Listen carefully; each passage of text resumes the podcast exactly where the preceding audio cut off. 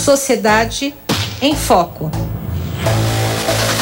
José Luiz Portela, bom dia, tudo bem, Portela? Vamos para o tema desta semana e a gente vai falar sobre instabilidade política, fruto de não ter maioria parlamentar, de ter que negociar, quer dizer, as negociações entre executivo e Congresso para pautas importantes. Essa é uma semana importante para o governo em relação a pautas econômicas, que a gente quer entender um pouco aqui hoje, Portela, é a relação entre o executivo e o Congresso Nacional se isso acaba trazendo problemas, instabilidades e que impacto isso tem nas políticas públicas? Tem um impacto direto, Portelar? Tem um impacto brutal.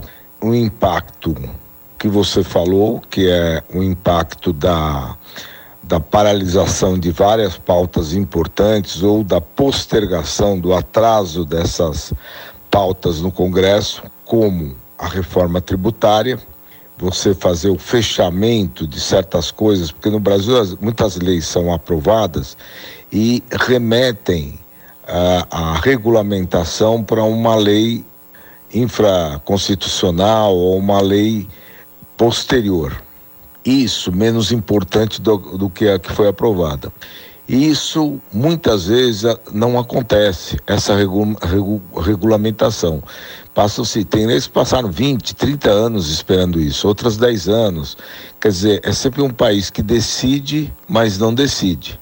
Então, nesse processo que nós estamos falando, da instabilidade política que vem de não, no resumo, não, o governo não ter maioria no Congresso para aprovar as suas pautas mais importantes, e vem dessa questão antiga, exatamente o Brasil não combate a causa, acaba tentando dar um jeito nas consequências. A causa é você ter um número de partidos, um número muito elevado, que num certo momento o Supremo Tribunal Federal anuiu, concordou e disse que isso era democracia. Isso não tem nada a ver com democracia, isso tem a ver com ter um, um monte de legendas que fazem uma espécie de um leilão. Então, você teria que ter um, um conjunto concentrado. O Brasil não teria nunca, não consegue ter um, regi um regime de dois partidos, basicamente como Estados Unidos, Inglaterra e tal, dois partidos que pesem, né? Tem mais partidos nesses países, mas são partidos irrelevantes. No Brasil não. E os pequenos partidos no Brasil, a cláusula de barreira aqui ainda é muito baixa. Então você tem um número de partidos absurdo o que leva a um, a um processo descontrolado no Congresso. E, além disso, um governo que, um, aí quando digo governo, não o governo atual, qualquer governo, ele acaba vencendo a, a eleição sem ter maioria e sem estar perto de ter uma maioria, o que configuraria uma pequena, uh, um pequeno acordo, uma pequena coalizão é, o que é normal em outros países, mas não é que tem que fazer aqui. Aqui você tem que fazer uma coalizão tal que desfigura o governo.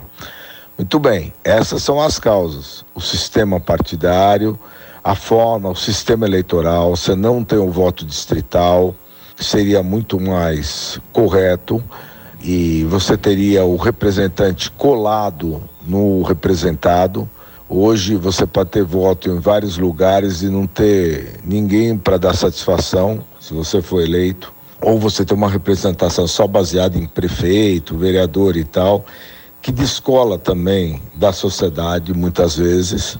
Bom, em resumo, isso é um impacto brutal que tem uma causa que não está sendo combatida, esse é o problema.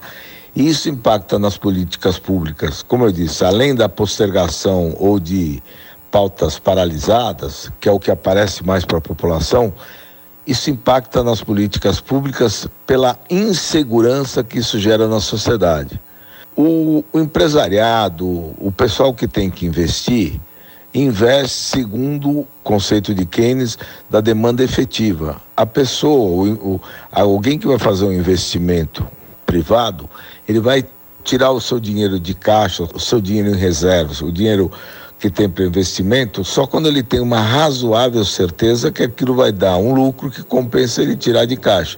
Então ele, ele, ele imagina que ele vai aumentar o seu lucro e vai aumentar, vai expandir o seu negócio a incerteza que é a marca do Brasil, e é isso que passa essa estabilidade política, que um dia aprova uma, um projeto que é de interesse do governo, outro dia reprova um projeto importante para o governo, o que passa para a sociedade a ideia de que o governo eh, não tem eh, maioria no Congresso e que você não sabe se o projeto seguinte será aprovado ou não.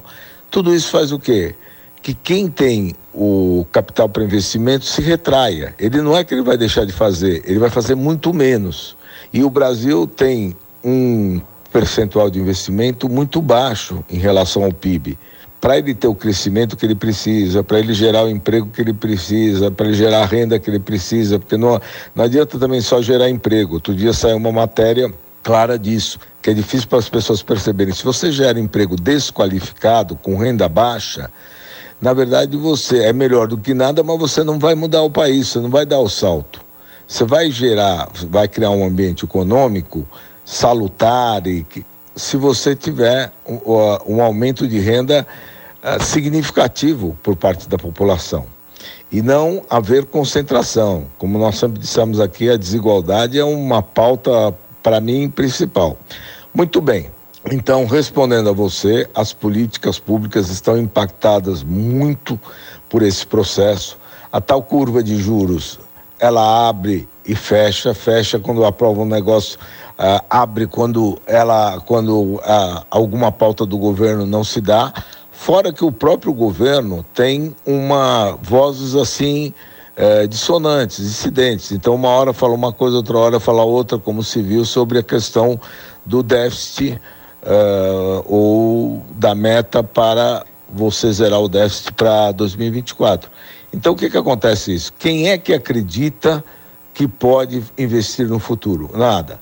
Então, as políticas públicas todas, tanto da União, tanto dos estados quanto municípios, ficam paralisadas e ficam a meia boca. Já temos um processo complicado que é o processo de eleição a cada dois anos. Então você faz um stop and go, você vai, para, vai, para, porque você está sempre olhando a próxima eleição, que é um horizonte muito curto, dois anos, o sujeito começa o governo estadual, daqui a dois anos tem prefeitura, e, e todos os deputados estão envolvidos nisso, então ele é obrigado a governar com um horizonte de dois anos, e depois tem mais dois anos para ter as novas eleições para o governo, para a presidência da República. Então, tudo isso mostra que nós temos um arcabouço político ruim muito ruim para o desenvolvimento. E a população fica insegura. E agora, com essa instabilidade cada vez maior, porque todos os governos anteriores tinham maioria, tinham um outro problema, mas tinham maioria, conseguiam passar suas coisas principais. Bolsonaro já claudicou pelo tipo de pauta que ele fazia. Então agora nós estamos tendo nunca uh, o governo atual lidou com uma dificuldade tão grande. Então, acho que o impacto nas políticas públicas será muito, muito significativo. Uma boa semana para você, um abraço, Roxane, um grande abraço aos nossos ouvintes da Rádio USP. Obrigada, Portela. José Luiz Portela com a gente sempre às segundas, doutor em História Econômica pela Faculdade de Filosofia, Letras e Ciências Humanas da USP. Também pesquisador do Instituto de Estudos Avançados. Sociedade em Foco.